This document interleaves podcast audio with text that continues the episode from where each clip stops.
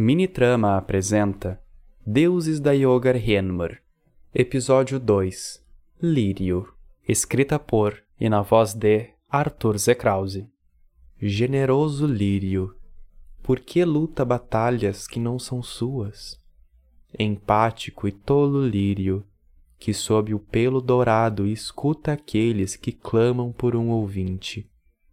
Fraco e resiliente Lírio, por que acreditas em tudo o que lhe é dito?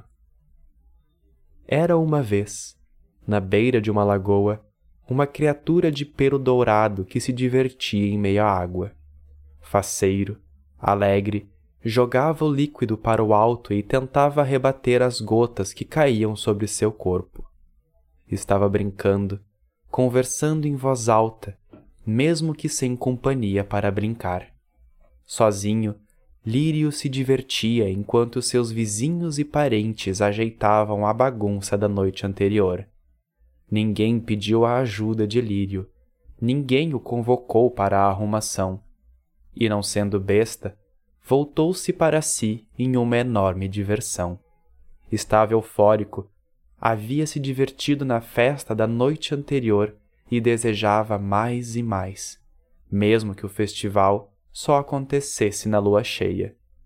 Distraído de seus companheiros, Lírio não viu acontecer, mas enquanto brincava, dois membros da comunidade se enfrentaram em combate, pondo-se à frente um do outro em uma prova de masculinidade. Os dois gritavam que o outro estava errado.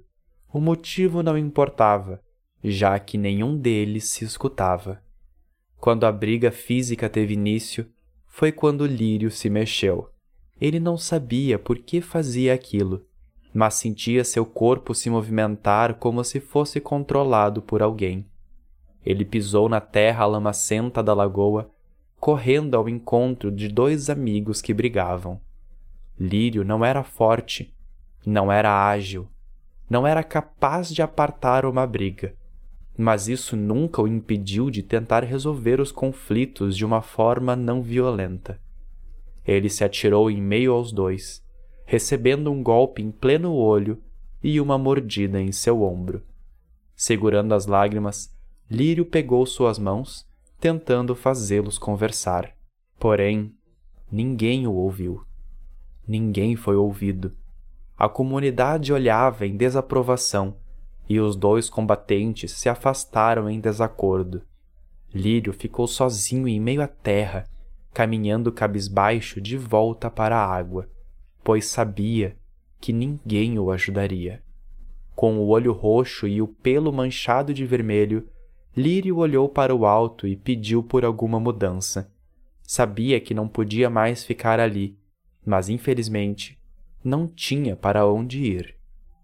Com a desavença no ar, a noite chegou e logo se iluminou. Fogo, fogo laranja e destrutivo. Ele sabia que se não corresse, toda a comunidade viria a perecer. E mesmo que não o ouvissem, ele os ajudou. Acordou aqueles que na paz ainda dormiam e auxiliou aqueles que não mais caminhavam com agilidade.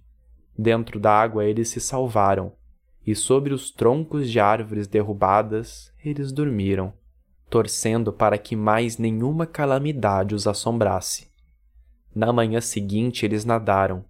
Sob a água eles traçaram seu curso de volta à sua casa.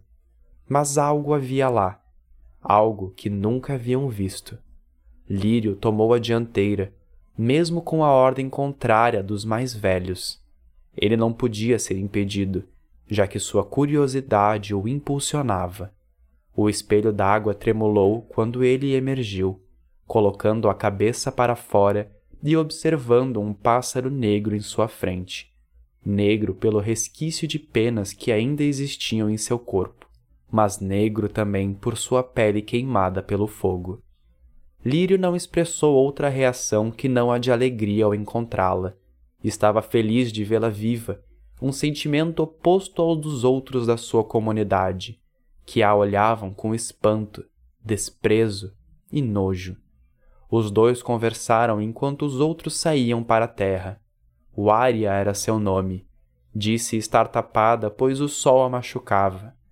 Lírio ofereceu ajuda, dizendo poder se banhar no lago, beber de sua água, e a comunidade providenciaria alimento para que ela tivesse o que comer.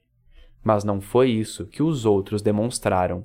Sobre a tutela dos mais velhos, toda a comunidade se revoltou com a falta de discernimento de Lírio, atestando que não ajudariam aqueles que não fossem da dita família. Ela estava banida e deveria encontrar uma forma de sobreviver.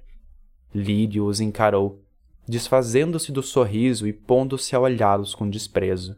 Ele tocou as costas de Waria e, sem falar ou olhar para trás, os dois desapareceram na mata que ainda estava esverdeada.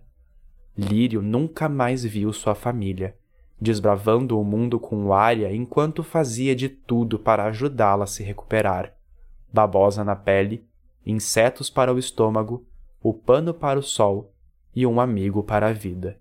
Lírio sabia o que havia abandonado, não sua família, mas a descrença de ajudar aqueles que precisavam.